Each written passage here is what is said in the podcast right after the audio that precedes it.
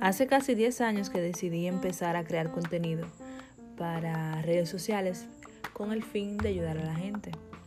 Ese camino me ha enseñado muchas cosas y por aquí las voy a compartir contigo.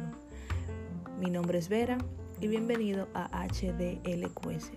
Y aquí vamos a hablar de lo que sea.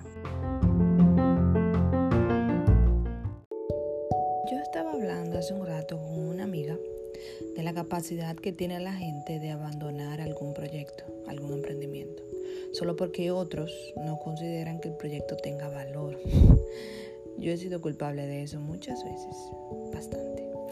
Yo tengo tanto emprendimiento ahí eh, eh, archivados que no tengo cómo empezar a explicar ese, ese relajo.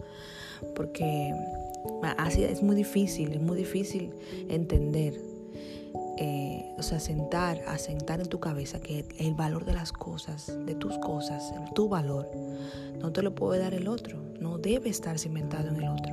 Porque en el momento en, el que el otro, la otra persona, la gente, cambia de opinión, ahí se fue tu valor. Entonces no debe estar cimentado en el otro, no debe estar cimentado en, una opinión de un, de un tercero. A mí la Biblia me dice que yo soy real sacerdocio, que soy nación santa, que fui comprada por Él.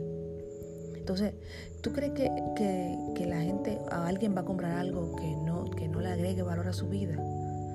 Alguien va, va, va a comprar algo que no le agregue valor a su vida, que no le agregue algún valor. Tú compras un carro porque te agrega un valor. Aunque él se devalúe por el uso, él te agrega un valor. Tú compras una ropa porque te agrega un valor. Tú compras unos zapatos que, te sean funcionales, claro, porque zapatos que, que se pasan del, en el precio, pero eso no es el tema de esta clase. Porque te agregan algo, te agregan un valor, no, no debes andar descalzo en la calle. Entonces, de acuerdo al valor, tú lo vas a adquirir.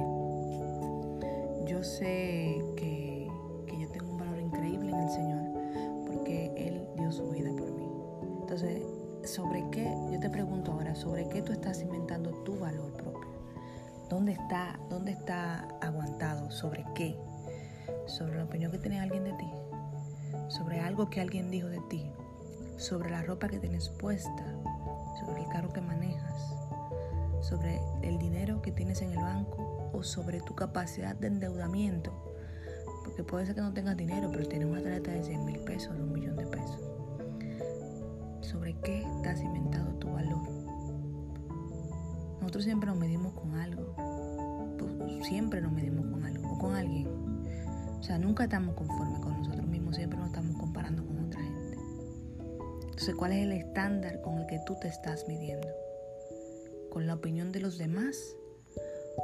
O tal vez te, convendría, no sé, pensar en, en lo que dice la Biblia de ti. Es una opinión. Esto es HDLQS y para mí es más que un honor poderte dar este mensaje. Hablamos de lo que sea en una próxima ocasión.